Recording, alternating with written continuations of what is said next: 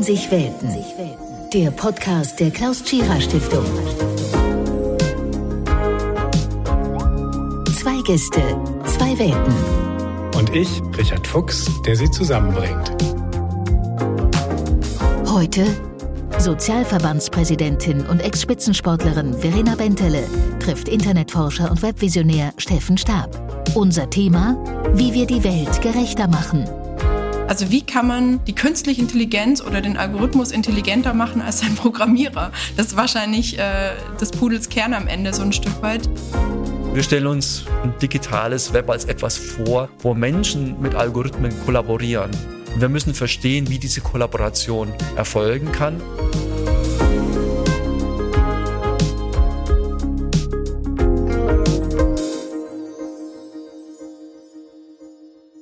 Ja, herzlich willkommen zu einer neuen Folge von Treffen sich Welten. Wir diskutieren heute, wie die digitale Transformation unsere Gesellschaft verändert. Wir sprechen darüber, wie sich das Leben mit und im Internet auf das Miteinander in der Gesellschaft auswirkt und auf Fragen der sozialen Gerechtigkeit, Teilhabe und Chancengleichheit. Und wir wollen herausfinden, was wir ganz persönlich tun können, damit die digitale Gesellschaft am Ende sogar die gerechtere sein wird. Mein Name ist Richard Fuchs und ich freue mich sehr, zwei Gäste aus zwei ganz besonderen Welten begrüßen zu dürfen.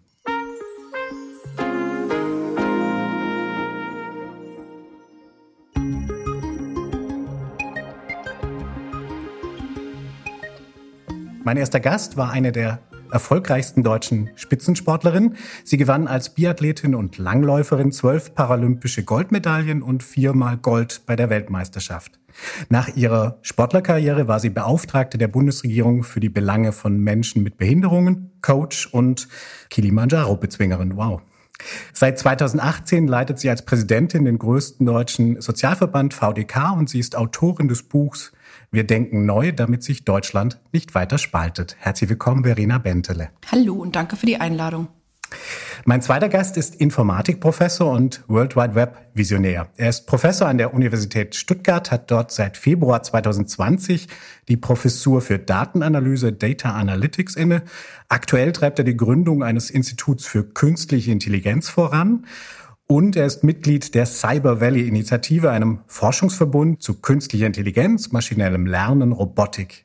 Mit einem Kreis internationaler Wissenschaftlerinnen und Wissenschaftler wirbt er für die Weiterentwicklung des World Wide Webs, weg von der Dominanz der Tech-Giganten und hin zu nachhaltigeren und inklusiveren Strukturen. Herzlich willkommen, Professor Steffen Stab. Einen schönen guten Tag und vielen Dank für die Einladung.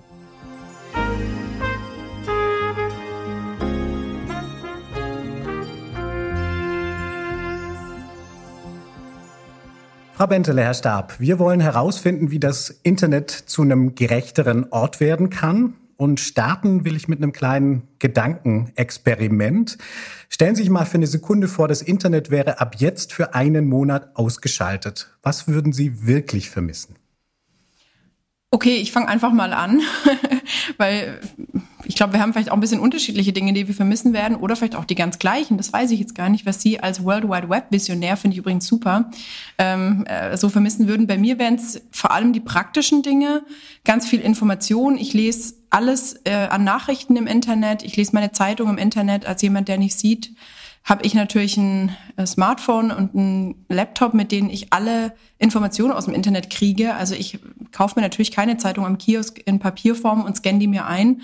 Das wäre dann irgendwie die Möglichkeit, aber es wäre bei so einem Riesenformat von der Süddeutschen Zeitung oder so schon auch schwierig, die auf den Scanner zu kriegen. Ähm, ich gucke mir an, wo die nächste Bahnhaltestelle ist, der U-Bahn, wann die fährt, wann der Zug fährt.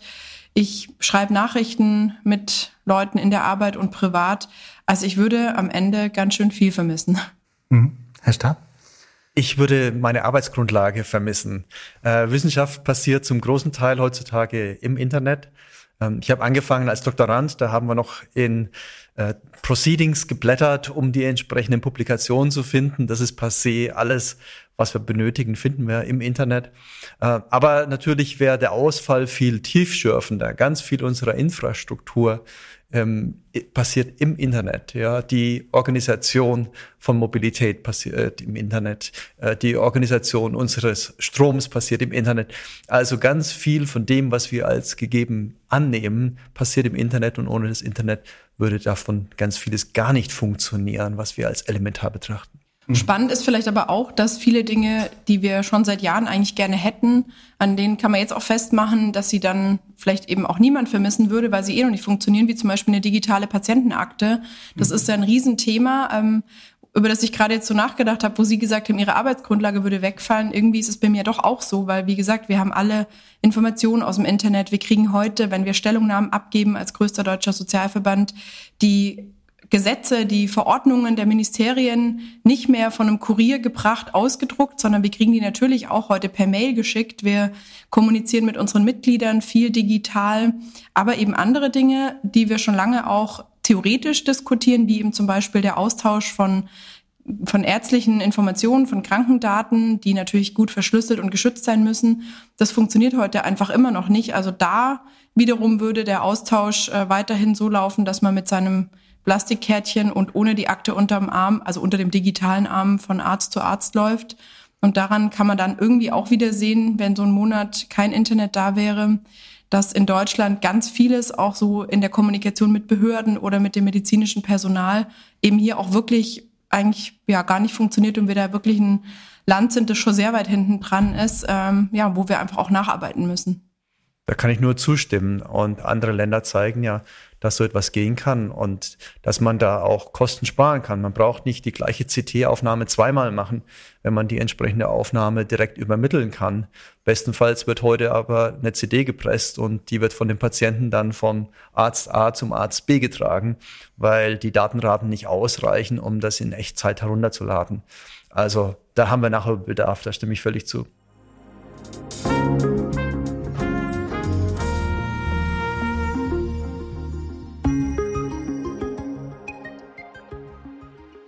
Sie sind im Prinzip schon aus Ihren Lebenswelten, haben Sie aufs Internet geblickt. Ich möchte bei Frau Bentele einfach mal kurz, damit wir auf dem Stand sind, fragen. Sie waren Spitzensportlerin, heute sind Sie Präsidentin vom, auf der Webseite steht, dem größten Sozialverband mit 2,1 Millionen Mitgliedern. Ähm, wofür tritt dieser VDK ein und was für eine Rolle spielt da das Digitale jetzt? Also was äh, sozusagen kann ich mir darunter vorstellen? Also das haben die Hörerinnen und Hörer unser schönes Vorgespräch hier verpasst. Herr Professor Stab fragte schon, wofür ist der VDK eigentlich nicht zuständig? Das sehe ich genauso. Also im Prinzip ähm, war natürlich jetzt ein bisschen Spaß, aber nee, ernsthaft, wir sind natürlich ein Sozialverband, der sich zunächst mal um die sozialpolitischen Themen im Land kümmert, um die Probleme der Mitglieder, die wir vertreten im Bereich Rente, Pflege, Teilhabe für Menschen mit Behinderung, Gesundheitsthemen, Pflege, pflegende Angehörige. Ähm, wir sind im Prinzip wirklich für die ganze Bandbreite der Themen im sozialpolitischen Bereich zuständig. Aber natürlich spielt das Thema Digitalisierung und viele andere Querschnittsthemen, und das ist für mich ja die Digitalisierung, für uns eine Riesenrolle in ganz, ganz unterschiedlichen Bereichen. Also einerseits ganz einfach bei uns im Verband ist natürlich immer die Frage, wie kommunizieren wir als Bundesverband oder die Landesverbände mit den Mitgliedern. Also wir haben zum Beispiel jetzt vor der Bundestagswahl 2021 ganz viele Veranstaltungen wegen der Corona-Pandemie nicht mehr live mit tausend Leuten in einem Saal und Bierkrügen auf dem Tisch und Wurstsemmeln gemacht, sondern wir haben uns mit den Mitgliedern im Internet getroffen bei entweder nur rein virtuellen Veranstaltungen oder hybriden Veranstaltungen und haben dort die Mitglieder über das informiert, was einerseits wir als Verband fordern von der neuen Bundesregierung, aber was vor allem, und das ist ja spannend, die Kandidatinnen und Kandidaten zu unseren Forderungen sagen, welche Forderungen sie auch umsetzen, welche Forderungen eben nicht. Ähm, zweite Facette, die ganz wichtig ist, ist aber natürlich auch die Frage, wie ist es eigentlich um die digitale Kommunikation bestellt? Also zum Beispiel die Kommunikation von Menschen mit den Behörden. Äh, für mich als jemand eben, die nicht sieht, ist es wäre es eine Riesenerleichterung, wenn ich nicht mich durch ganz viele gedruckte Formulare wühlen müsste, um was zu beantragen. Das ist für viele andere Menschen wäre das auch viel einfacher, mit unseren Behörden digital zu kommunizieren. Andererseits sehe ich als Sozialverbandspräsidentin auch die andere Seite. Wir haben viele ältere Mitglieder, die sind eben de facto ausgeschlossen, wenn die Kommunikation nur noch digital läuft, weil sie keine Endgeräte haben, weil das Internet auf ihre Bedürfnisse und die digitale Kommunikation kaum zugeschnitten ist, weil dann immer in der Werbung erzählt wird, das wäre alles ganz intuitiv, aber ich sehe dann immer für Menschen, die 80 sind, ist es eben alles nicht so intuitiv, die haben die Intuition nicht um am Ende zu sagen, das Internet ist ganz einfach, da kann ich mir alles holen, was ich brauche. Für diese Menschen muss es einfach nochmal andere Angebote geben, die ihrer Art der Informationsbeschaffung und der Kommunikation eben eher entspricht. Die wird aber bisher überhaupt nicht entwickelt. Und der dritte Punkt, ich mache schnell, ist dann, da kommen wir auch noch zu, ist natürlich die digitale Barrierefreiheit. Also wie zugänglich sind digitale Angebote, digitale Zugänge äh, digitale Endgeräte für Menschen mit wenig Geld, für Menschen, die älter sind, für Menschen mit Behinderungen, für Kinder und Jugendliche. Das ist ein Riesenthema und da müssen wir zwingend und dringend mehr drüber diskutieren. Da kommen Sie her, Herr Professor Stab. Äh, Sie haben ein Manifest geschrieben für ein inklusiveres äh, World Wide Web. Also insofern sozusagen rennt Frau Bentele bei Ihnen offene Türen ein, vermute ich. Ja, absolut es sind mehrere Ebenen. Das erste ist überhaupt mal die Zugänglichkeit. Wir haben es in der Pandemie gesehen. Soziale Teilhabe für Schüler zum Beispiel bedeutet, dass sie Endgeräte haben, dass sie einen Internetanschluss haben, dass sie so gleichberechtigt am, am Unterricht teilnehmen können mit ihren anderen Mitschülern, die diese Geräte zur Verfügung haben. Und früher war der bildungsbürgerliche Haushalt, hatte vielleicht ein Brockhaus im Regal stehen. Heutzutage ist das das Internet. Und natürlich ist es auch eine Fähigkeit, ähm, sich dadurch weiterzubilden, dass man selbstständig recherchiert und dazu die Fähigkeiten des Internets nutzt. Also Zugang ist die erste Ebene. Äh, die zweite Ebene ist äh, definitiv die Frage, wenn ich dann den Zugang habe, äh, wie kann ich darauf zugreifen? Ähm, kann ich zum Beispiel im Falle von äh, Behinderung ein Medium bekommen, äh, mit dem ich mir das Internet erschließen kann. Das ist auch etwas, wo gerade auch die künstliche Intelligenz unheimlich beitragen kann, ja, den Zugang noch zu verbessern. Wir haben natürlich, gibt es äh, Lesegeräte. Ähm, Frau Bentele könnte wahrscheinlich eher was dazu sagen, welche Schwächen die auch haben. Aber wir befassen uns zum Beispiel auch damit, dann Leuten zum Beispiel motorische Einschränkungen haben, ähm, diesen zu helfen und Produkte für diese zu entwickeln, damit sie trotzdem intuitiv und leichter auf die Informationsressourcen zugreifen können. Hm. Darf ich da mal gerade zurückfragen? Äh, Sie sind Professor für Datenanalyse. Inwiefern spielt diese Barrierefreiheit bei Ihnen äh, praktisch in der Forschung wirklich eine Rolle? Also was, äh, was, was wird da diskutiert und vielleicht wo könnte es, wie Sie sagen, ähm, da wird auch, da gibt es vielleicht auch Startups oder sowas. Gibt es da was, äh, was tatsächlich eine Veränderung reinbringen könnte? Äh, ganz konkret, ähm, wir sind dabei, ein Startup zu gründen, bekommen da auch eine Förderung vom BMWI äh, Transfer-Programm, dem Exist-Programm. Und äh, da geht es darum, dass zum Beispiel für Leute, die äh, Maus und Keyboard nicht benutzen können, die alternative Methoden haben, mit dem Internet umzugehen und dadurch auch eine Vielzahl von Anwendungen zu bedienen. Also indem sie mit ihren Augen äh, das ganze System steuern können, indem sie mit der Sprache das System steuern können, das Ganze auch intuitiv ist. In gewissen einfachen, rückständigen Methoden geht es, aber das Ganze ganz nahtlos und leicht zu machen, das ist Teil unserer Aufgabe. Und dafür braucht man dann wieder eine künstliche Intelligenz, die versteht, was erscheint denn auf dem Bildschirm und wie kann ich das Ganze ansteuern? Also wie kann ich Kontextwissen nutzen, um die richtige Auswahl zu treffen? Aber meinen Sie, die künstliche Intelligenz ist da intelligenter als der Mensch? Weil ein der Grundprobleme ist doch schon, dass viele Entwickler Teams in den letzten Jahrzehnten, will ich schon sagen, genauso, das ist in der analogen Welt gar nichts anderes. Auch ähm, im Bundestag, in Landtagen und äh, Stadtparlamenten ist die Diversität ja nicht sehr hoch. Das sieht man daran, mhm. wenn Bahnhöfe gebaut werden, wo nur eine Treppe ist und kein Aufzug, mhm. dann müssen zum Teil Menschen, die einen Rollstuhl nutzen, halt eine Station weiterfahren, wenn es blöd läuft, damit sie dann wieder zurückfahren, um äh, aus dem Bahnhof überhaupt rauszukommen. Da gibt's wirklich skurrile Beispiele in Deutschland und das sehe ich in der digitalen Welt genauso. Mhm. Also wenn ich zum Beispiel mein Sprachprogramm, das ich nutze, also eine man muss konkreter sein, ein Screenreader, also eine, eine, Software, die den Bildschirm für mich ausliest, merkt man halt immer wieder, dass es Riesenprobleme gibt, weil das ein oder andere an Fenstern, an Pop-up-Fenster, die sich einfach öffnen oder an Schaltflächen, die ich nicht ansteuern kann, dass es immer wieder Riesenprobleme gibt für mich und für viele andere Menschen, die zum Beispiel nicht sehen oder auch für andere Menschen, mhm. die motorische Einschränkungen haben, dass sowas nicht funktioniert. Und ich unterstelle schon ein Stück weit, dass das daran liegt, dass die Entwicklerteams nicht so inklusiv sind, wie wir uns das wünschen würden, dass viele natürlich so aus der ähnlichen Gruppe kommen, ähm, vielleicht die ähnlichen Bedürfnisse haben, darauf achten, was ist für mich oder für unsere Generation eben intuitiv bedienbar, was ist für mich, was schaut gut aus, was finde ich schnell. Aber die Bedürfnisse anderer Menschen, eben von älteren Menschen oder Menschen mit Behinderung, sind da zu wenig berücksichtigt. Also da haben Sie völlig recht. Wir müssen die Betroffenen und die Entwickler da stärker zusammenbringen. Das ist die eine Ebene. Die nächste Ebene ist auch äh, die Frage der Kommerzialisierung. Also zum Beispiel an der Universität können wir nur eine Vorentwicklung machen. Wir können an der Universität keine Produkte nachhaltig unterstützen. Das heißt, hier benötigen wir auch immer eine Art von Kommerzialisierung, nicht damit Leute wahnsinnig viel Geld verdienen, aber damit einfach ähm, Entwickler kontinuierlich eingestellt sind, weil die Software immer wieder aktualisiert werden muss auf ein neues Betriebssystem, auf eine neue Umgebung. Ähm, KI ist nicht so, dass alles automatisch intelligent läuft, sondern es bedarf immer wieder einer Nachjustierung und KI ist auch nicht gleichzusetzen mit menschlicher Intelligenz.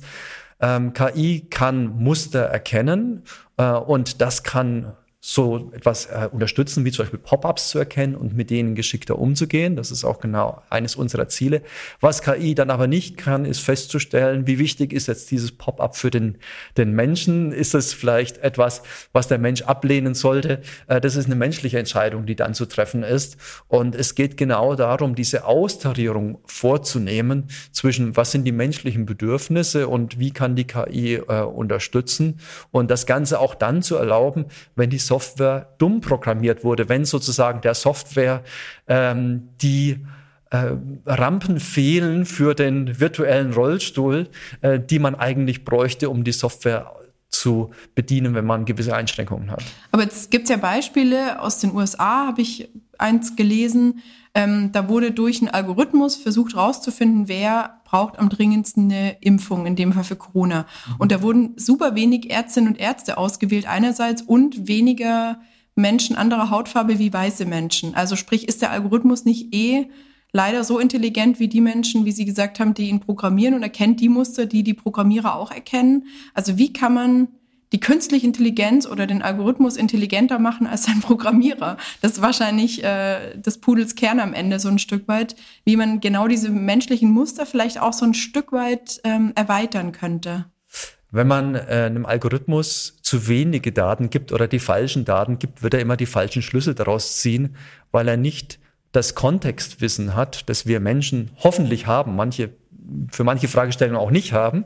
Ja, und äh, insofern äh, haben Sie, deuten Sie schon auf einen bunten Punkt. Ja, ähm, ein Algorithmus wird nicht automatisch die beste Lösung finden, wenn der Kontext, in den er positioniert wurde, falsch ist. Ja, also äh, wir brauchen hier eine, eher eine Art von Verständnis der Kollaboration. Übrigens auch das ein Thema, was wir in unserem Positionspapier angesprochen haben. Wir stellen uns ein digitales Web als etwas vor, wo Menschen mit Algorithmen kollaborieren. Und wir müssen verstehen, wie diese Kollaboration erfolgen kann. Und es gibt da auch eine ganze Reihe von negativen Beispielen. Ja. Aber darf ich kurz nachfragen, wie soll ich oder wie sollen wir Menschen jetzt äh, mit so einem Algorithmus zusammenarbeiten? Also wie stellen Sie sich das ganz konkret vor? Im Prinzip machen Sie es schon jeden Tag. Okay. Jedes Mal, wenn Sie eine Suche betätigen und dann auf ein Suchergebnis klicken, dann informieren Sie den Algorithmus darüber, was Sie jetzt als ein gutes Resultat ähm, empfunden haben. Also vielleicht ist es nur eine Voreinschätzung und nicht die endgültige Einschätzung. Insofern ist natürlich diese Information auch nicht 100% richtig, aber es ist ein Signal, was vom Algorithmus verarbeitet wird. Ein Signal, was auch problematisch sein kann, weil ähm, so die typische Ergebnisse, die vielleicht viel Aufmerksamkeit heischen, aber nicht besonders äh, tiefschürfend sind oder vielleicht nur für uns sinnlose Werbung sind, äh, die bekommen dann vielleicht noch mehr Aufmerksamkeit. Oder man sieht es ja auch auf äh, YouTube, dass vielleicht besonders äh, extremistische Positionen dann besonders viele Klicks bekommen und dann deswegen noch weiter befördert werden vom Algorithmus, noch öfter angezeigt werden. Also diese auch ähm, Teufelskreis, ähm, das ist etwas, wo der Algorithmus nicht von sich aus zurücktritt und reflektiert, ist das, was ich mache, jetzt richtig, sondern er folgt da einem Muster, was er sieht. Und insofern ist es auch keine menschliche Intelligenz. Äh, wenn der Mensch diese Reflexion nicht in irgendeiner Art und Weise einbaut, tut er da unter Umständen etwas Dummes. Aber sie interagieren mit dem Algorithmus, informieren ihn und dadurch entsteht eine gewisse Kollaboration. Natürlich nicht Kollaboration, wie wir als Menschen zusammenarbeiten, sondern eine andere. Und die Frage ist natürlich für uns als Wissenschaftler spannend, ähm, wie müssen wir diese Kollaboration gestalten? Da gibt es nicht eine Art der Zusammenarbeit, sondern, sondern viele. Und äh, welche das sein können in Zukunft, welche es sein sollen, das sind eben aber auch teilweise offene Fragen. Okay, und äh, es wäre dann ja so ein vielleicht mögliches oder wichtiges Ziel, zum Beispiel zu gucken, wie eben gerade ältere Menschen, die eben nicht äh, als Digital Natives, mhm. also damit aufgewachsen sind, sich vielleicht auch mehr ähm, daran wagen, im Internet mal was zu suchen, was anzuklicken. Genau. Weil wir haben zum Beispiel im Moment schon die Herausforderung, dass wir viele Angebote eben wegen der Pandemie online anbieten müssen mhm. und wir eben schon feststellen, dass sich unsere Mitglieder damit natürlich noch deutlich schwerer tun und deutlich mehr Berührungsängste haben wie mit einer Live-Veranstaltung, die im Moment halt einfach nicht geht. Wir können halt nicht tausend Leute in den Raum einladen oder 5000 ins Festzelt, ähm, was wir auch schon hatten. Das geht im Moment nicht. Also haben wir unsere Angebote, Austausch, Informationsangebote äh, und auch natürlich Beratungsangebote ins Internet verlagert. Und da habe ich immer so ein bisschen ähm, den Punkt, an dem ich hänge, wo ich gedanklich selber oder mit guten Ideen nicht so richtig weiterkomme. Vielleicht kann jetzt, können Sie als Visionär da mal ein bisschen helfen. Ähm, wie schaffen wir das ein bisschen mehr ähm, Nähe zwischen Menschen, die vielleicht jetzt eben auch sich sehr isoliert fühlen, die vielleicht auch viel zu Hause sind, die sich gar nicht mehr so getraut haben, die letzten Monate rauszugehen, die aber trotzdem ja ein Bedürfnis haben nach Austausch, nach Informationen, nach zumindest auch ähm, einer, einer Nähe im Gespräch, wenn auch keiner physischen, den Menschen ein Stück weit mehr die Zusammenarbeit, die Kollaboration mit einem Algorithmus zu erleichtern. Das finde ich eine spannende Sache. Das wäre jetzt ja was wahrscheinlich für die Visions AG bei Ihnen. Ich denke, wir müssen hier mehr die Betroffenen zusammenbringen mit den Entwicklern, aber auch mit Leuten, die über diese Frage, wie bringe ich Leute zusammen, dass sie sich miteinander austauschen, ähm, Psychologen, Soziologen, ähm, wir, wir brauchen so, so diese Gruppierung, diese interdisziplinäre Gruppierung, um solche äh, völlig berechtigten Fragen zu beantworten. Also alleine ich als Entwickler ähm, und, und Informatiker werde auch in Zusammenarbeit mit den Betroffenen wahrscheinlich nicht wirklich auf diese Lösung kommen. Ähm, auch die Betroffenen wissen nicht unbedingt selbst am besten, wie sie vielleicht in ein Gespräch mit ihnen Unbekannten auch noch im Internet und die haben sie noch nie getroffen einsteigen sollten. Ja, das ist ja auch eine typische Situ das ist eine Situation. Da kann vielleicht ähm, ein, ein Coach äh, helfen, aber das Wissen eines Coaches, das habe ich wiederum nicht und aber der Betroffene selbst auch nicht. Also da ist schon ein bisschen die Frage, wie bringen wir die verschiedenen Experten und die Betroffenen zusammen, um solche Lösungen anzubieten.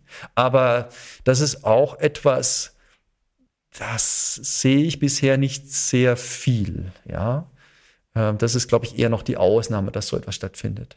Also ich sehe auch tatsächlich, dass wir eigentlich die in Anführungsstrichen Klassengesellschaft oder auch ohne Anführungsstriche im digitalen Bereich wiederholen, die wir auch im normalen Leben haben. Ich hatte einen Podcast gemacht mit der Digitalstaatsministerin Dorothee Bär. Die hat mir dann gesagt, in ihrem Haushalt gäbe es so viele digitale Endgeräte, sie können es gar nicht mehr zählen mit ihren Kindern und Mann und so weiter. Und äh, ich habe sie dann aber natürlich, ich habe ihr die Gegenfrage gestellt, das haben Sie vorher auch angesprochen, wie das dann bitte bei ähm, Familien laufen soll, deren Kinder für die Schule zu Hause, fürs Homeschooling eigentlich gar keine Geräte hatten, vielleicht sich zu dritt, zu vier, zu fünf die Geschwister ein Handy oder ein Tablet oder Laptop teilen mussten, wie das eigentlich läuft. Und da hat meines Erachtens haben alle staatlichen Ebenen da jetzt nicht einen wahnsinnig guten Job gemacht, auch für die gerade Kinder und Jugendlichen in den letzten Monaten, bei denen ja die Zugänge eigentlich noch einfacher sind, weil die ja eh lernend, noch viel mhm. mehr lernend sind und sich noch leichter tun beim Lernen. Auch ältere Menschen sind lernend, aber Kinder und Jugendliche haben ja in der Schule genau diesen Zweck und den Auftrag dahin zu gehen und auch die Möglichkeiten, wirklich Wissen aufzusaugen wie kleine Schwämme. Und da finde ich, hat der Staat und die staatlichen Ebenen wirklich, wie gesagt, in ihrem Job jetzt nicht so eine richtig gute Figur gemacht, ähm, die Kinder, Jugendlichen, ihre Familien besser auszustatten mit der Frage, habt ihr eigentlich überhaupt einen Internetzugang zu Hause? Habt ihr digitale Endgeräte? lernt ihr und bringt euch jemand bei, wie ihr mit denen umgeht. Neben dem An- und Ausknopf gibt es ja auch noch andere Dinge, die man wissen sollte. Mhm. Und ich finde auch das in unserem Bildungssystem einigermaßen erschreckend, dass da vieles als selbstverständlich erachtet wird oder gar nicht thematisiert wird, den Familien überlassen wird. Da hätte meines Erachtens unser Bildungssystem schon auch nochmal einen anderen Auftrag, auch umfassender die Kompetenzbildung zu betreiben. Da haben Sie völlig recht. Das sehe ich auch, dass es fehlt, diese Thematik strukturell in die Schulen zu bringen. Ähm, und ich glaube, das betrifft nicht nur die Schulen, das betrifft auch andere Bereiche, sei es jetzt Krankenhäuser oder vielleicht auch Pflegeheime. Damit kenne ich am wenigsten jetzt vielleicht aus. Schule ist aufgrund meiner Kinder äh, ein bisschen näher. Ähm, es reicht nicht zu sagen, wir haben ja Lehrer und die machen das ohnehin irgendwie nebenbei. Weil was man natürlich jetzt gerade an der Pandemie beobachten konnte, war, dass einige Lehrer das ganz toll gemacht äh, haben, aber andere auch völlig überfordert waren. Ähm, und ich glaube, das ist nicht speziell für diesen Berufszweig Lehrer. Ich glaube, das trifft für jeden Berufszweig zu, ähm, dass äh, es immer einige äh, Vorreiter gibt, die das dann besonders geschickt nutzen. Und dann ist die Frage, wer kann es aber auch strukturell unterstützen? Ähm, das ist nicht einfach nur eine Nebenbei-Aufgabe. Das überfordert die Leute. Und das, äh, die Überforderung, die tritt dann im Krankenhaus, im Pflegeheim, in der Schule gleichermaßen auf.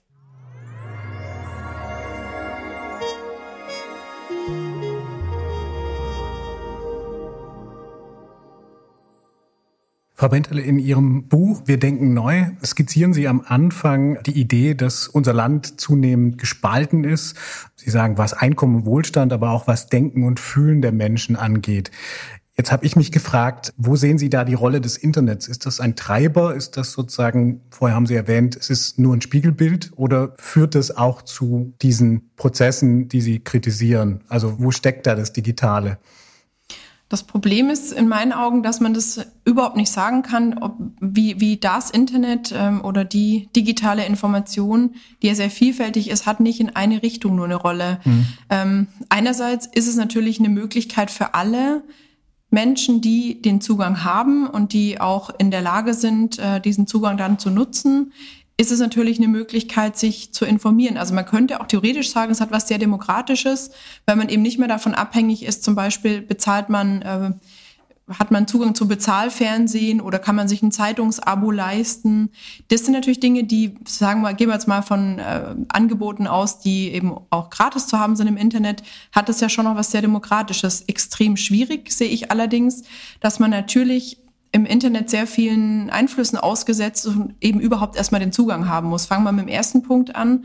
Es gibt eben in Deutschland und weltweit viele Menschen, die können sich eben nicht den Internetzugang leisten, die können sich kein gutes digitales Endgerät leisten, die haben auch keine Wissens- und Kompetenzvermittlung, auch vielleicht so in ihrem sozialen Umfeld, ähm, was jetzt eben auch vielleicht, ähm, wo man vielleicht eben auch so ein Stück weit mit einer mit einem zweiten und dritten Blick vielleicht mal rangehen muss und vielleicht nicht äh, bei jeder Werbung sagt, aha, das ist ganz wichtig für mich, das muss ich unbedingt haben, das ist super. Ähm, auch dafür braucht es eine Kompetenzvermittlung, die jetzt durch die Influencer in den sozialen Medien nicht direkt gemacht wird. Also da braucht es dann nochmal eine andere, einen anderen Zugang ähm, zu, den so auch längst nicht alle Menschen in Deutschland haben. Also ich glaube, die, die Problematik ist wirklich, dass es extrem vielschichtig ist, was die Zugänge angeht. Einmal wirklich durch Internetzugang und digitale Endgeräte, die Kompetenzvermittlung und aber natürlich dann auch die Frage, wie gehe ich mit all den vielen Informationen um? Wie kann ich für mich auch eine Informationsvielfalt herstellen? Ich glaube, wir alle kennen die, in der Corona-Pandemie gibt es einfach ein paar gute Beispiele.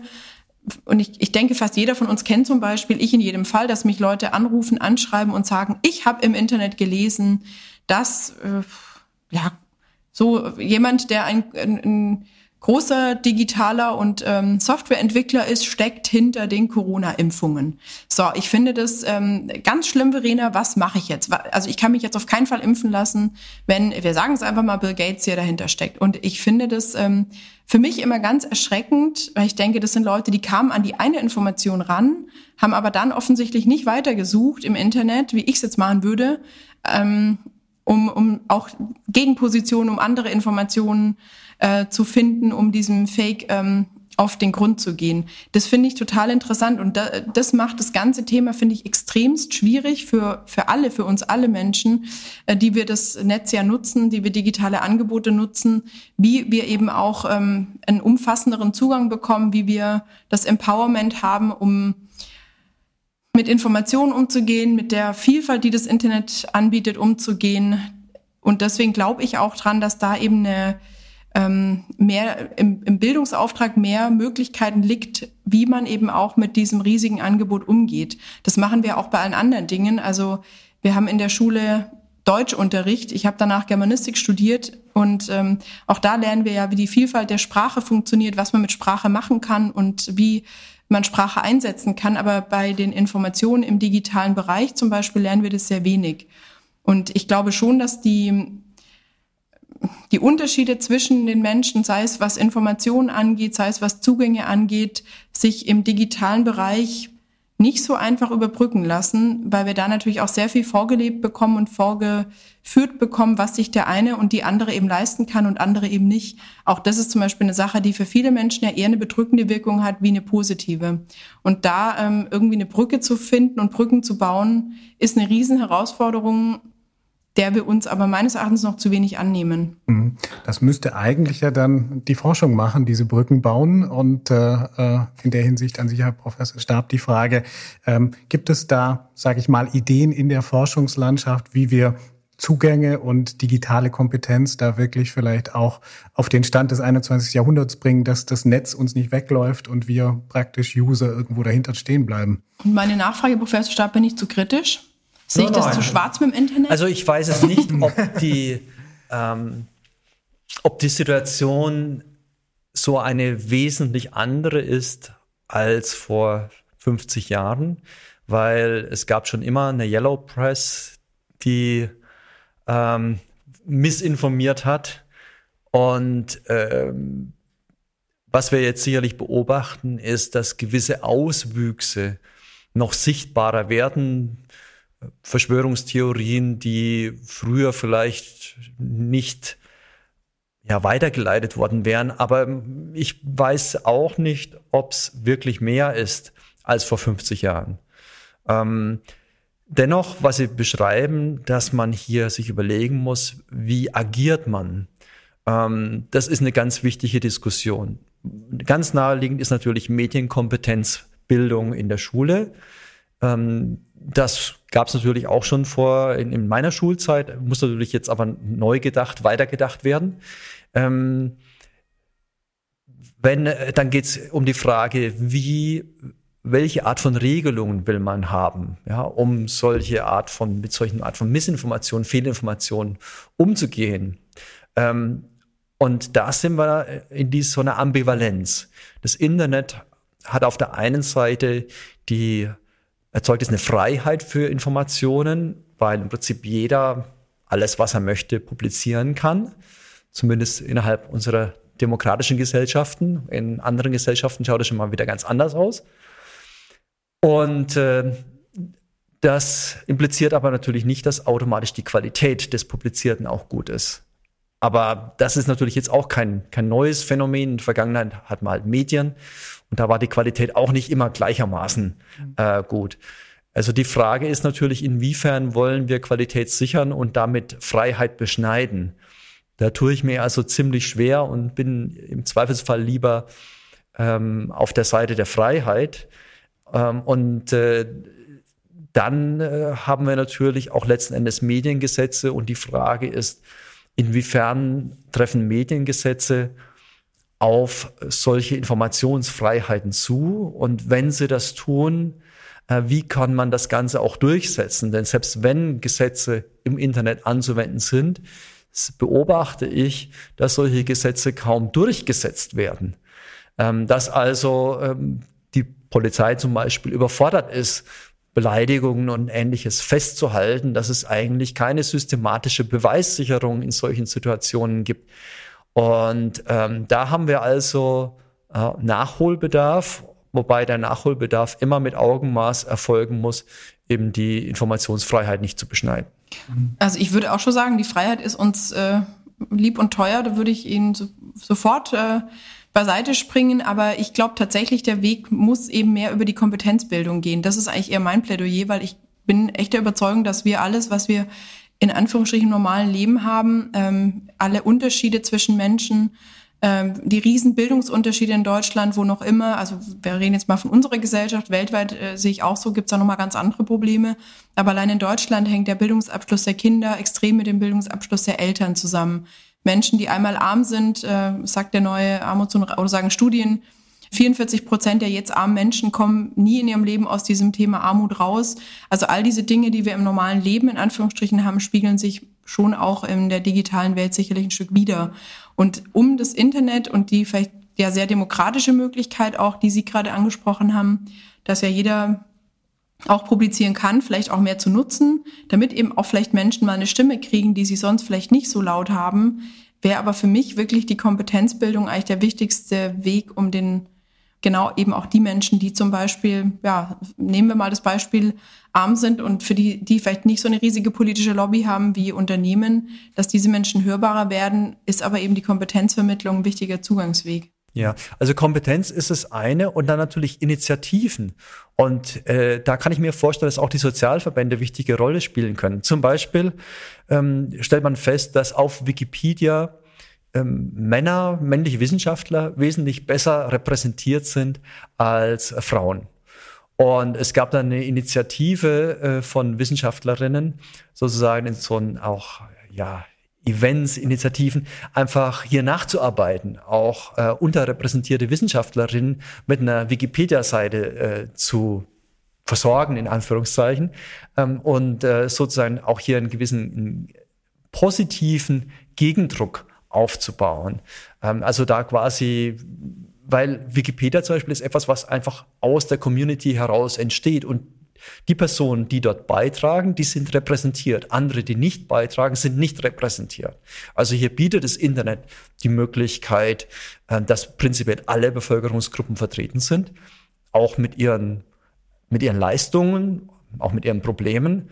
Aber es ist natürlich man vielleicht auch für manche Bevölkerungsgruppen schwierig vertreten zu sein. Ich sage immer, es ist schwieriger für eine alleinerziehende Mutter, ähm, politisch vertreten zu sein, einfach weil sie gar nicht die Zeit hat, sich politisch zu engagieren, wie vielleicht andere Bevölkerungsgruppen.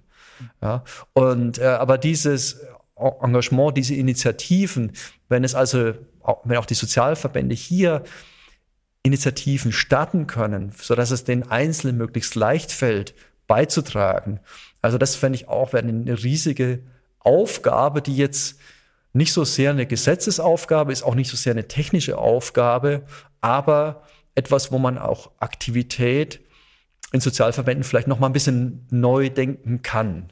Ja. ja, ist ein guter Hinweis. Also ich nehme die Hausaufgabe in jedem Fall mit. Also beziehungsweise, äh, nee, meine ich ernst, wir machen natürlich schon einiges in dem Bereich, aber ich gebe Ihnen da schon recht, das ist auf jeden Fall eine unserer Aufgaben. Wir haben eine analoge Geschichte mit unserer Zeitung, mit unserer VDK-Zeitung, die eine der auflagenstärksten Zeitungen in Deutschland ist, mit den vielen Mitgliedern, die das auch noch gedruckt zum Großteil eben erhalten, diese Zeitung. Aber die äh, digitale Informationspolitik ist sicherlich ein Auftrag für uns, den wir noch stärker annehmen, beziehungsweise wo wir auch im Moment natürlich viel drüber diskutieren und überlegen, wie wir auch den Mitgliedern die Zugänge da erleichtern, weil wir sind auf den sozialen Medien nur ein Beispiel vertreten, aber natürlich dafür, dass wir 2,1 Millionen Mitglieder haben, haben wir jetzt nicht auf Instagram so viele Follower wie Influencer, die sich den ganzen Tag mit Mode, Essen, Fußball oder anderem Gedöns beschäftigen. Also die Konkurrenz ist da verdammt hart und ich habe noch nicht die ganz tolle Patentlösung, wie wir da vielleicht auch ein Stück weit äh, mehr für die soziale Gerechtigkeit Influencer werden können. Wir arbeiten dran, aber es ist tatsächlich nicht ganz einfach, finde ich.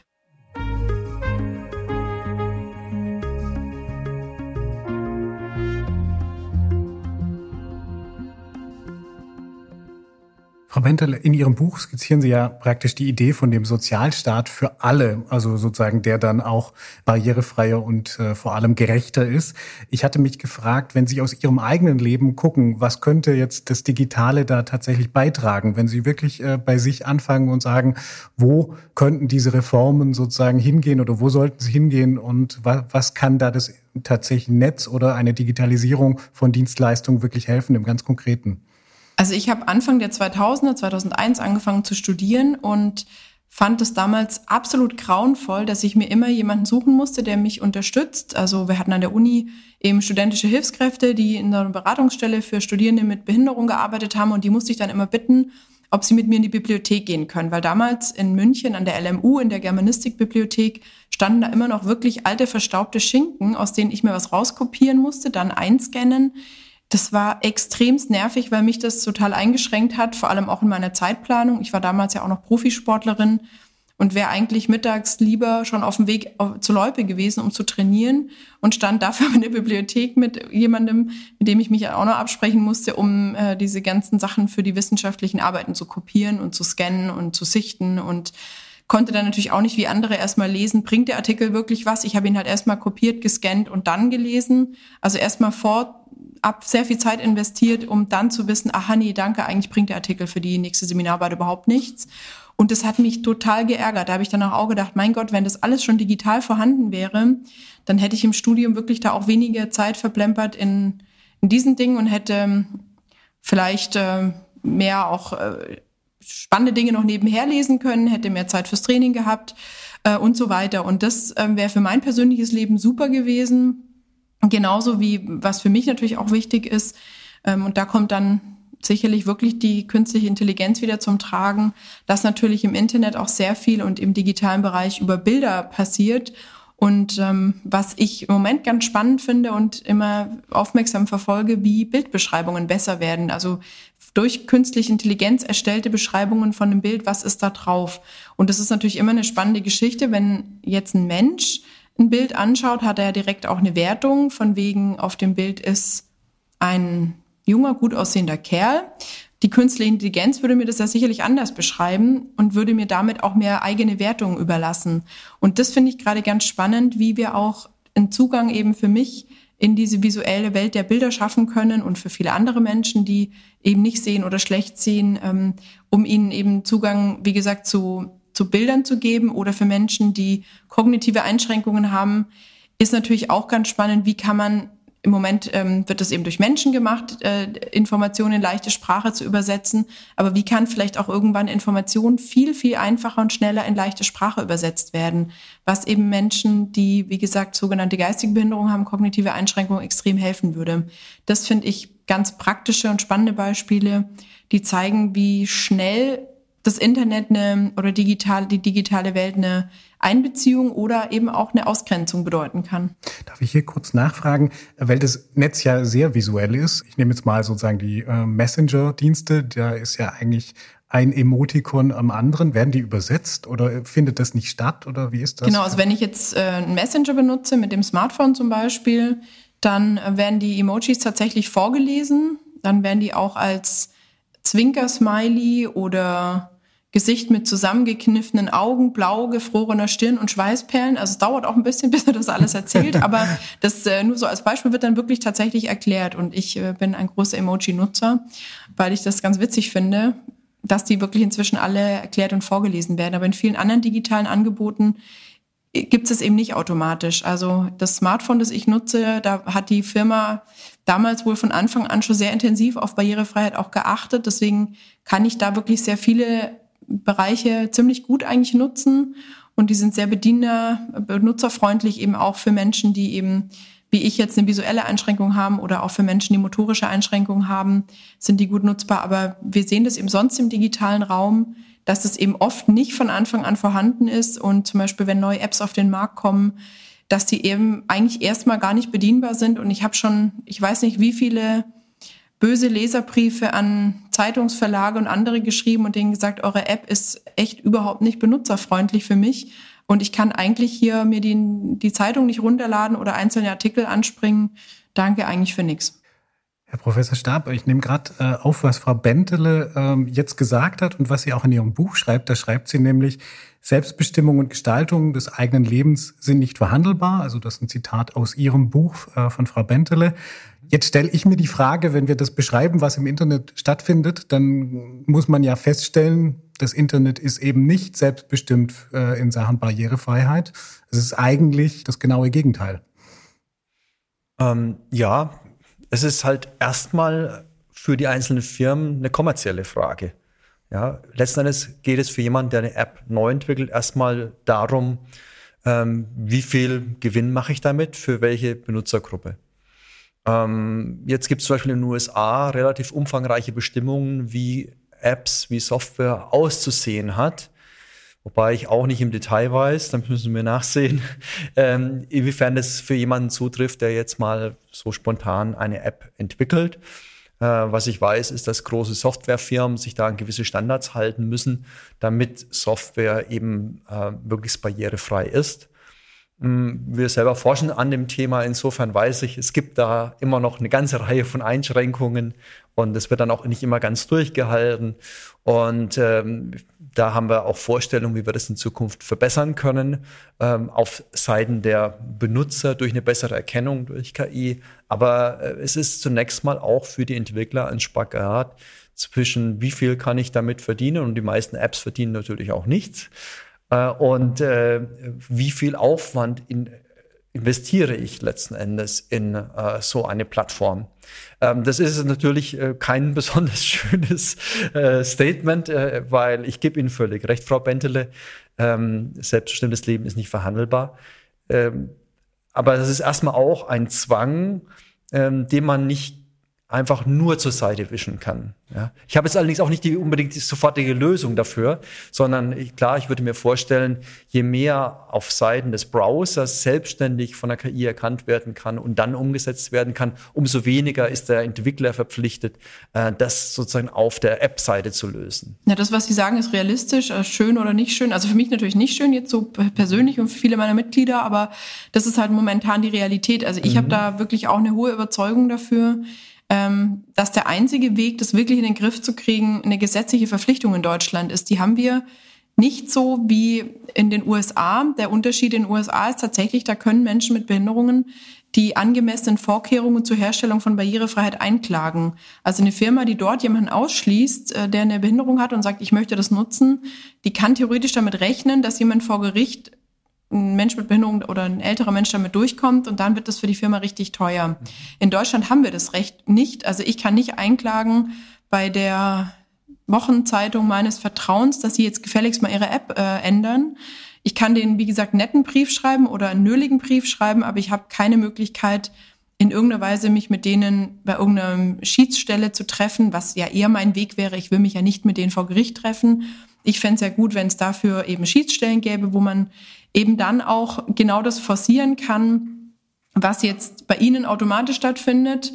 Offensichtlich, dass Sie sich auch mit Betroffenen absprechen, wie Sie es vorher erzählt haben, ein bisschen, aber bei vielen passiert das natürlich nicht automatisch im Tagesgeschäft.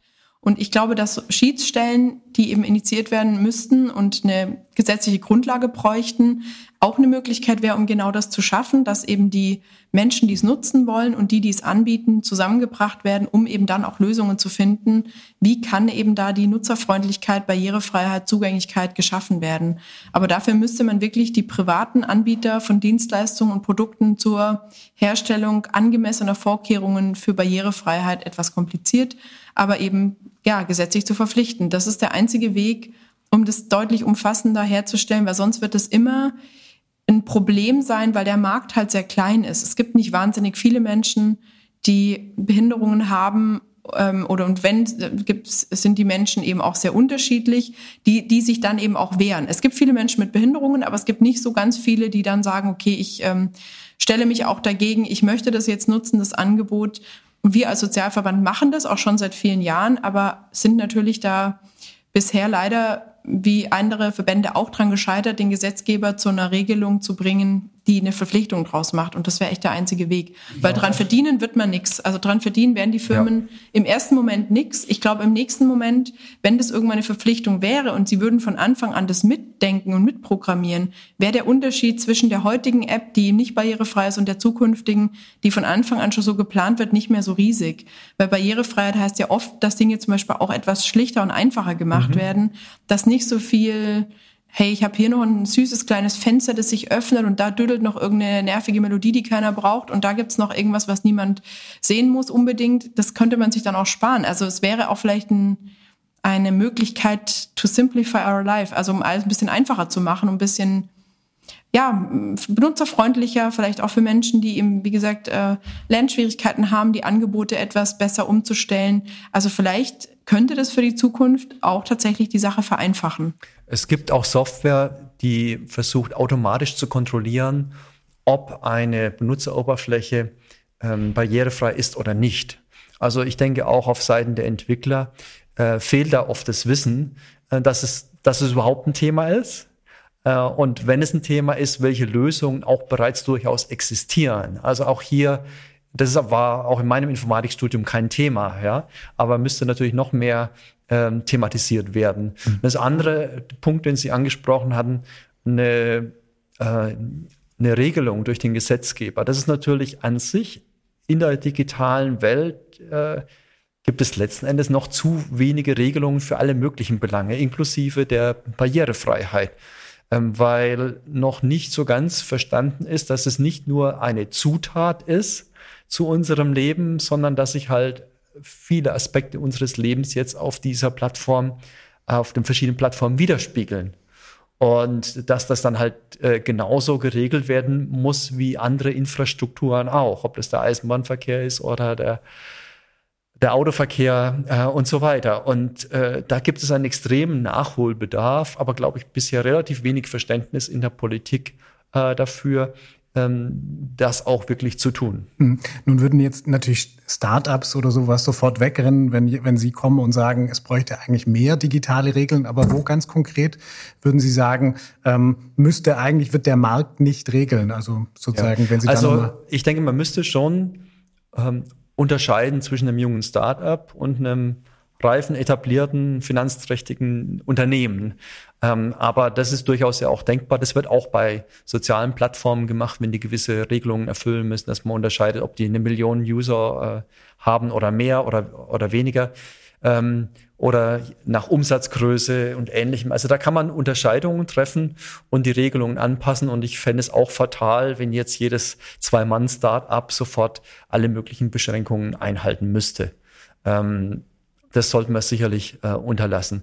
Ich habe äh, da vielleicht eine äh, leicht modifizierte Meinung, eine andere dazu. Wir haben ja auch zum Thema Datenschutzbestimmungen, das muss auch mhm. das Zwei-Mann-Startup einhalten. Also ich glaube, wir müssen uns eher nochmal mit der Frage intensiver beschäftigen. Ich habe da auch nicht die perfekte Antwort bisher drauf, aber was ist ähm, wirklich mit Regulierung, was, was sollten wir regulieren im digitalen Bereich, was auch allen in Anführungsstrichen zu, zumuten ist? Ähm, und wie gesagt, wir, wir sind im Datenschutz, wird ja auch mit der neuen Datenschutzgrundverordnung und mit anderen Regelungen gibt es immer wieder Anpassungen, die wir, also ich zumindest nicht in Frage stelle, wo ich auch davon wirklich absolut ausgehe, dass der Schutz der Daten und die Persönlichkeitsrechte und die Privatsphären äh, wirklich zu schützen, das gut ist und ähm, sicherlich zu lax gehandhabt wurde in den letzten Jahren, stellen wir auch nicht in Frage. Und ich meine schon, dass man zumindest die Grundzüge der Teilhabe, um jetzt nicht nur die Barrierefreiheit, auch Teilhabe anderer Gruppen, sollte man schon ein, ein Stück weit regeln. Ja, äh, die Grundidee auch hinter den da äh, Datenschutzgrundlinien, die sind sehr gut. Ähm, die Umsetzung ist nicht besonders gelungen. Also man sieht es, man klickt ständig aber auf den Webseiten äh, die entsprechende Meldung weg, dass hier Cookies benutzt werden. Äh, davon hat zum Beispiel keiner was. Äh, man sieht an anderer Stelle, dass äh, zum Beispiel in Baden-Württemberg gibt es einen Datenschutzbeauftragten für die Universitäten. Die sind so überfordert, dass sie auch nach einem halben Jahr eigentlich keine Antwort liefern zur Beschaffung von einer neuen Software. Das heißt, wir haben da Regelungen, wo man sich noch mal, wo man noch mal reflektieren müsste, erreichen die ihr Ziel? wenn sie das nicht erreichen, wieso nicht? Ähm, was müsste da anders gemacht werden? Und, und dann natürlich auch, äh, wenn an zu winzigen Stellschrauben dann das Platzett eines Datenschutzbeauftragten hängt und da letzten Endes Dinge nur genutzt werden, weil sie in der Pandemie genutzt werden müssen, dann, dann gibt es wieder da keine Verhältnismäßigkeit. Ja? Und dann aber der Datenschutzbeauftragte auch gar nicht hinterherkommt, alles zu prüfen. Und wenn er das alles gewissenhaft prüft, eigentlich alles verbieten muss. Mhm. Ähm, und wie machen wir das intelligenter? Also sozusagen, was sind die Regeln? Also wie können Ich glaube, da gibt es keine einfachen Antworten. Ja, das, äh, ich bin auch kein Jurist, mhm. muss ich auch dazu sagen. Ich weiß nur, dass die Situation, wie sie im Augenblick ist, sehr bizarr ist, weil es eben nicht unbedingt ihr Ziel erreicht und äh, trotzdem einen gewissen Fortschritt darstellt im Vergleich zum Wild Wild West, den wir im Bereich Datenschutz davor hatten. Ja. Aber äh, im Moment ist es auch so, dass die Politik das Gefühl hat, jetzt haben wir uns mal um den Datenschutz gekümmert, die nächsten zehn Jahre wollen wir das Thema nicht mehr anfassen. Aber so langsam entwickelt sich die Digitalisierung nicht und dass wir halt eben vielleicht im Bereich der Entwicklung des Automobils über 100 Jahre eine Lernkurve hatten, äh, die müssen wir in der Digitalisierung halt auf zehn Jahre verkürzen und dementsprechend auch häufiger praktikable Änderungen erreichen. Mhm. Frau Bentele, in ähm, Bezug auf die Digitalisierung, da ist, ähm, kann man natürlich einmal feststellen, dass es ein Jobmotor ist. Also es gibt unglaublich viel Teilhabe am Arbeitsmarkt, die dadurch einfach entstanden ist, dass es online möglich ist, zum Beispiel in ländlichen Gebieten äh, auch Dinge zu tun, die vorher in Hauptstädten ähm, stattgefunden haben. Also das ist auf jeden Fall sozusagen eine, eine große Errungenschaft, aber gleichzeitig gibt es auch die prekäre Seite der digitalen Wirtschaft, wo ähm, in Anführungsstrichen Jobs äh, sozusagen nicht so bezahlt werden, äh, dass sie in Sozialversicherungssystemen eigentlich ordentlich bezahlt werden. Was ist da bei Ihnen sozusagen, was überwiegt, welche, welche, welches Herz, das, das äh, was ein bisschen ähm, positiv drauf guckt oder das andere, was, äh, was sagt, ähm, okay, da, da müssen wir wirklich auch nachsteuern? Also ich bin leider nie für die ganz einfachen Antworten und kann mich jetzt nicht so ohne Wenn und Aber auf eine der beiden Seiten schlagen. Dass wir mobiler arbeiten können, dass wir auch Menschen, die zum Beispiel Mobilitätseinschränkungen haben, jetzt ermöglichen können, eben auch die ein oder andere Tätigkeit von ihrem Schreibtisch zu Hause zu machen, und eben nicht ausgeschlossen sind, wenn vielleicht das Büro, die Werbeagentur, wie auch immer im dritten Stock ohne Aufzug äh, sind. Das hat auf jeden Fall Riesenvorteile. Jetzt kommt das große Aber. Natürlich ist es für mich und für uns als Sozialverband wirklich ein ganz, ganz wichtiger Punkt, dass Beschäftigung sozialversicherungspflichtig erfolgen muss. Also Minijobs ausbauen als äh, Trittbrett oder Startrampe für eine Beschäftigung, das sehe ich überhaupt nicht so. Deutschland ist in der EU wirklich eins der größten Niedriglohnländer. Wir haben durch den riesigen Minijobsektor auch ganz viel eben Arbeitsplätze, die nicht sozialversicherungspflichtig sind, die ähm, Leute, die sozialversicherungspflichtig arbeiten, aber eben zum Mindestlohn arbeiten, werden sich nie eine Rente oberhalb der Grundsicherung erwirtschaften damit. Also das sind schon Dinge, die wir wirklich dringend einschränken und eindämmen müssen. Und das wird nur gehen, wenn eben Jobs auch in Deutschland noch stärker sozialversicherungspflichtig werden und eben die Menschen, die bisher eben in, im digitalen Bereich arbeiten und eben nicht sozialversicherungspflichtig arbeiten, dort eben auch ihre Rechte stärker durchsetzen. Das ist schon für mich ein wichtiger Punkt, ähm, weil ansonsten die Probleme und Themen der Menschen nur für den Moment, aber nicht nachhaltig gelöst werden. Und am Ende, also wenn jetzt viele Kritiker und eher wirtschaftsnahe, wirtschaftsliberale sagen, das ist doch eine tolle Sache, ist eine Startrampe, wie gesagt, äh, wir können doch jetzt nicht hier so viel regulieren. Da kann ich nur ganz klar sagen, wenn dann am Schluss aber bei rauskommt, dass die Menschen dann die Grundsicherung im Alter beantragen müssen, weil sie von ihrer Rente nicht leben können oder gar keinen Rentenanspruch erworben haben, dann springt ja auch wieder der Steuerzahler ein. Deswegen wäre es sinnvoller, das wirklich gut zu regeln dass eben Arbeit auch im digitalen Bereich äh, sozialversicherungspflichtig ist und dass auch Unternehmen, die im digitalen Bereich große Gewinne einfahren, da eben auch entsprechend besteuert werden. Auch das ist ein ganz wichtiger Punkt, um eben auch ihren Beitrag zur funktionierenden Infrastrukturen im Sozialstaat zu leisten. Das wären für mich schon wichtige Schritte und Motoren, um einerseits ähm, den Sozialstaat zu fördern, andererseits die Menschen individuell zu fördern und um drittens eben auch ein wirklich wichtigen und guten Beitrag dafür zu leisten, soziale Gerechtigkeit ein Stück mehr voranzutreiben.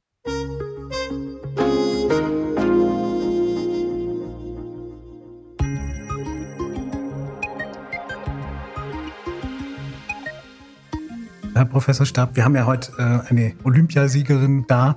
Äh, Gibt es eigentlich in der Welt der Informatik auch so sportliche Ambitionen, dass man den besten Algorithmus irgendwie programmieren will? Oder gibt es da ähnliche Motive sozusagen, wie aus der Welt des Sports, hatte ich mich es gefragt? Es gibt unzählige Wettbewerbe, okay. an denen Sie teilnehmen können. Ähm, und es sind nicht nur, äh, es sind auch Wettbewerbe, wo man Daten zum Beispiel zur Verfügung stellt und dann versucht zu erheben, wie gut wurde das Bild beschrieben, äh, das hier vorliegt. Und dann kann man sozusagen vergleichen, ist mein Algorithmus besser als ein anderer Algorithmus, den es früher schon gegeben hat. Und das ist natürlich ganz wichtig für die Wissenschaft, den Fortschritt möglichst objektiv festzustellen. Ja, bei sowas wie Beschreibungen von Bildern ist es gar nicht so, so ganz trivial. Da sind die Maße dann auch vielleicht nicht unbedingt perfekt, aber äh, zumindest man hat eine gewisse Grundlage, ähm, diese Verbesserung des Algorithmus festzustellen. Also das ist von daher ist dieser Wettbewerb für die Informatik äh, ganz, ganz wichtig, ja. Frau Bentele-Wüste, bei Ihnen sozusagen haben Sie aus der Welt des Sports was in Ihren heutigen Beruf als Präsidentin mitgenommen? Ich habe auf jeden Fall viel mitgenommen, zum Beispiel Ausdauer. Politische Entscheidungen brauchen ja lange. Wir haben es ja gerade im digitalen Bereich auch mal kurz zumindest gerade andiskutiert, wie schwierig die Durchsetzbarkeit ist äh, für Menschen, um überhaupt an Daten ranzukommen. Ähm, und das ist bei vielen anderen politischen Projekten genauso. Wir fordern alle einzubeziehen in die Rentenkasse als ein Beispiel, auch Beamte, Abgeordnete, Selbstständige. Es ist ein Mammutprojekt, da hat man schon drüber diskutiert vor 40 Jahren, als ich noch nicht mal geboren war. Ähm, also Ausdauer ist was, was ich in meinem Job heute gut brauchen kann. Teamspielen ist natürlich auch so eine Geschichte, wie sicherlich bei Ihnen auch, dass die meisten guten Ideen und ähm, funktionierenden Prozesse ähm, auch wenn manche denken, es wäre anders und das gerne für sich äh, reklamieren, ist aber tatsächlich ja immer eigentlich eine Teamleistung. Auch das ist mir aus dem Sport geblieben.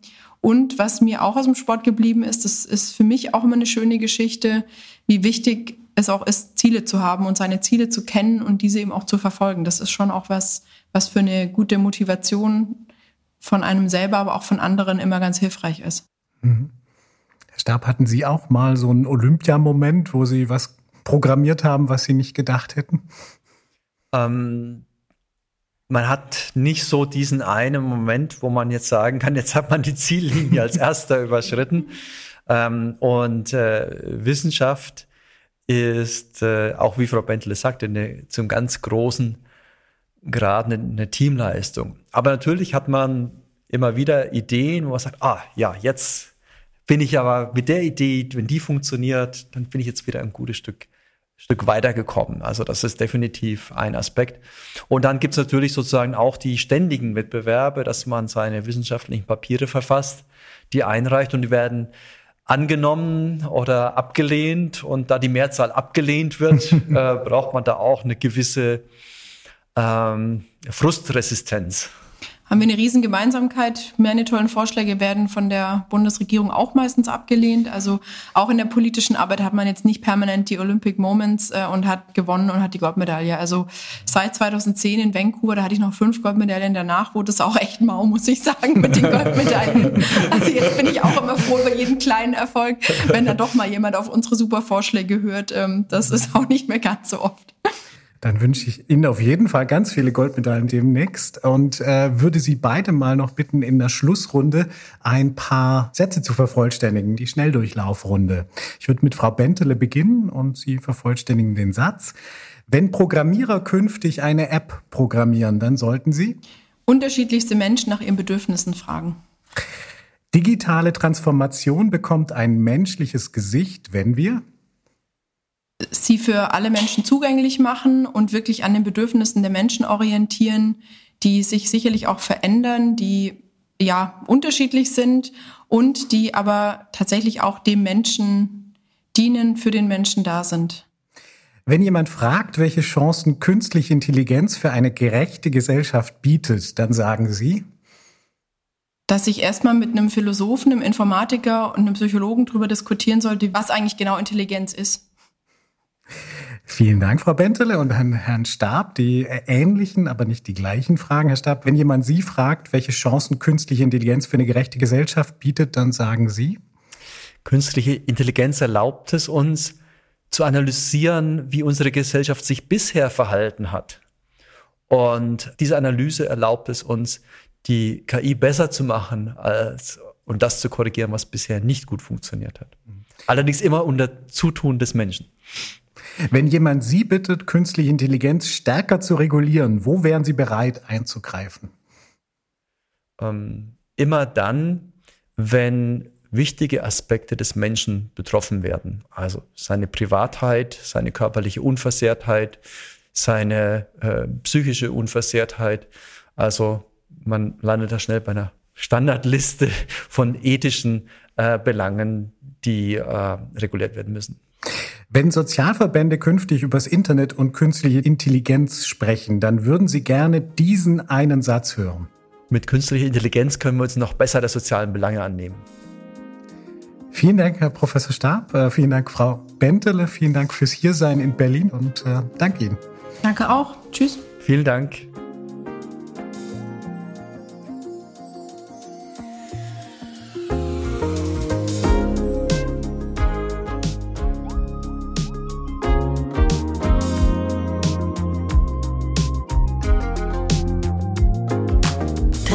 Welten. Eine Podcast-Reihe der Klaus Tschira Stiftung. Redaktion Richard Fuchs. Ton- und Sounddesign Johannes Wronker. Sprecherin Nadja Schulz-Berdinghoff.